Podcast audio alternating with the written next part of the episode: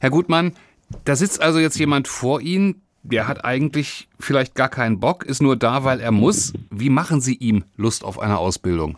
Gute Frage. Wir müssen die Jugendlichen einfach davon überzeugen, klischeefrei an die Sache ranzugehen. Hm, wie? Viele Jugendliche haben einfach viele Vorurteile zu gewissen Berufen, gerade im Handwerk, ah, hier und da, schlechte Bezahlung oder ich mache mal ein Beispiel, oh, ich möchte aber die Toilette nicht von der Person A reinigen. Aber was wirklich hinter dem Beruf steckt, das wissen dann doch die Jugendlichen gar nicht so wirklich. Und ich glaube, unsere Hauptarbeit ist dann wirklich die Transparenz zu den Berufen hinzubekommen und wirklich die Augen zu öffnen, was es wirklich bedeutet und was es für tolle Berufe dann eben auch im Handwerk geben kann. Und diese Überzeugungsarbeit müssen wir durch unsere Beratung und unsere Präsenz an der Schule dann einfach auch hinbekommen. Wie gut klappt das? Das klappt so gut, je nachdem, wie der Schüler natürlich auch offen für diese Beratung und für diese Gespräche ist. Mhm. Es gibt natürlich viele Jugendliche, die sind da sehr verschlossen und haben ihre eigene Meinung und lassen leider diese, diese Expertenmeinung von uns leider gar nicht so zu. Hat sich ähm, das verändert zu früher und was könnte da die Ursache sein?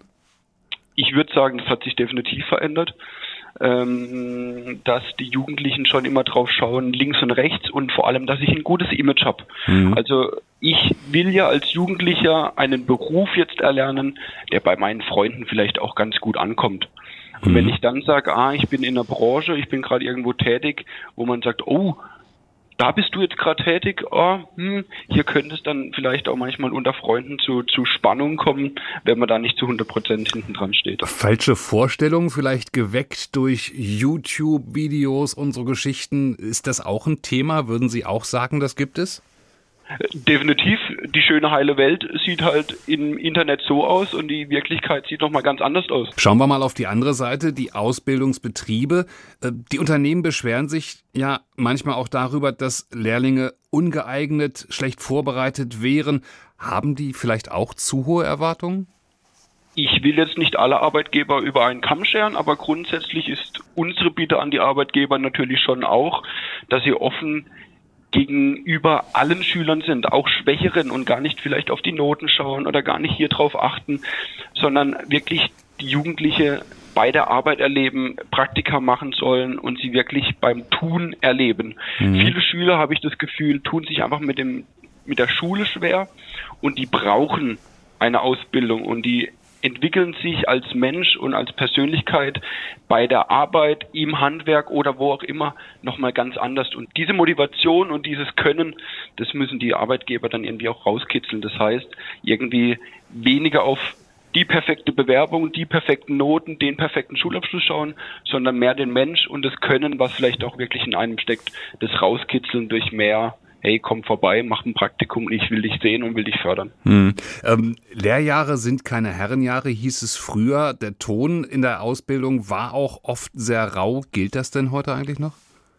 Also grundsätzlich bin ich ein Fan von, es darf auch gern mal ein rauer Ton herrschen. Also ähm, wir sind alle in einem Beruf tätig, wo man gewisse Arbeit gut verrichten sollte und dann darf es auch mal gern mit einem rauen Ton zugehen. Aber ich glaube schon, dass die Jugendlichen äh, auch durch die Schulzeit und wie, was jetzt die letzten Jahre alles war mit Corona und Rücksichtnahme und ich glaube, die Kritikfähigkeit, die hat ein bisschen gelitten. Ist es auch für Abiturienten vielleicht manchmal besser, erst eine Ausbildung zu machen und dann im nächsten Schritt erst das Studium? Definitiv. Ich habe lieber gerne einen Architekten vor mir, der vielleicht auch schon mal die Basis äh, gelernt hat und wirklich mal auf dem Bau gearbeitet hat, wie jemand, der vielleicht frisch vom Studium kommt. Also grundsätzlich eine gute Basis mit einer Ausbildung und später Richtung Studium ist definitiv für aus unserer Sicht eine richtig gute Alternative. Mhm. Vor allem, Einsatz möchte ich da noch dazu sagen, wir als Berufsberater sagen ja nicht oder wir wollen ja nicht, dass die Denke aufkommt, jeder, der Abitur macht, muss jetzt in Richtung Studium gehen. Das heißt, ich will gar nicht über Alternativen sprechen, sondern eine Ausbildung, ein Studium ist gleichzusetzen für einer, der ein Abi macht und jeder soll das machen, wo er sich gerade am wohlsten fühlt und was für ihn einfach passt.